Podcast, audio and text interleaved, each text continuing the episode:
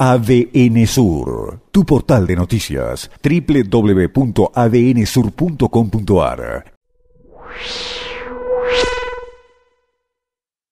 Quiero poner en foco esta información que repasábamos con la gente de la Cámara de Turismo porque me quedó eh, picando un dato que habla eh, de las líneas de crédito que va a dar el Banco Chubut para emprendedores turísticos, para empresas, establecimientos vinculados al turismo y la gastronomía,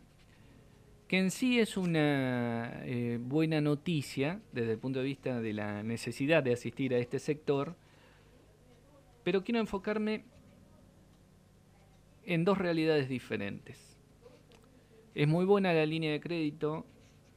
de hasta 700 mil pesos con una tasa subsidiada del 17% y del 22% también subsidiada esa tasa en caso de que se superen eh, los 700 mil pesos del crédito requerido, de acuerdo a lo que hablábamos con la gente del sector empresario. No tenemos nada en contra de esto, todo lo contrario, estamos diciendo que es un dato eh, positivo, e importante para asistir a este sector que está en absoluta emergencia. Pero enseguida me hizo ruido con algo que hablamos con gente del banco la semana pasada, en función de los refinanciamientos de tarjetas de crédito y eh, de préstamos eh, que dio el banco en un principio mayoritariamente en lo que nos involucra aquí en la provincia a agentes públicos que cobran sus salarios con atrasos. Había habido una primera iniciativa del banco, pero después el Banco Central absorbió todas estas iniciativas y dictaminó un plan de refinanciamiento que implica tasas que ahora se empiezan a pagar porque eh, terminó eh, ya el periodo de gracia de tres meses que se habían dado. La novedad que compartíamos la semana pasada a través de la inquietud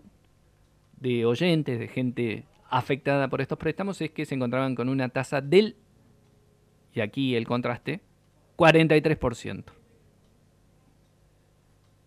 Y ahora hay una segunda refinanciación donde esa tasa baja al 40%.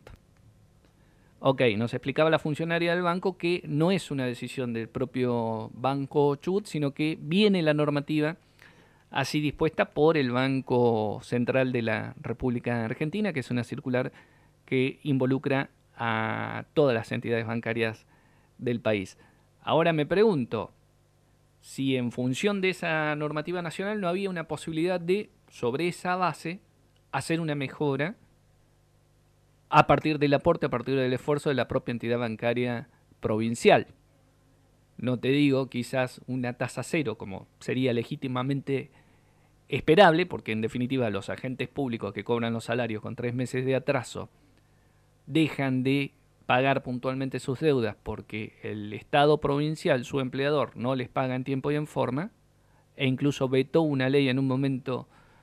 donde se planteaba que cuando se paguen los salarios con atrasos se abonen con intereses en función también de los intereses que después te aplican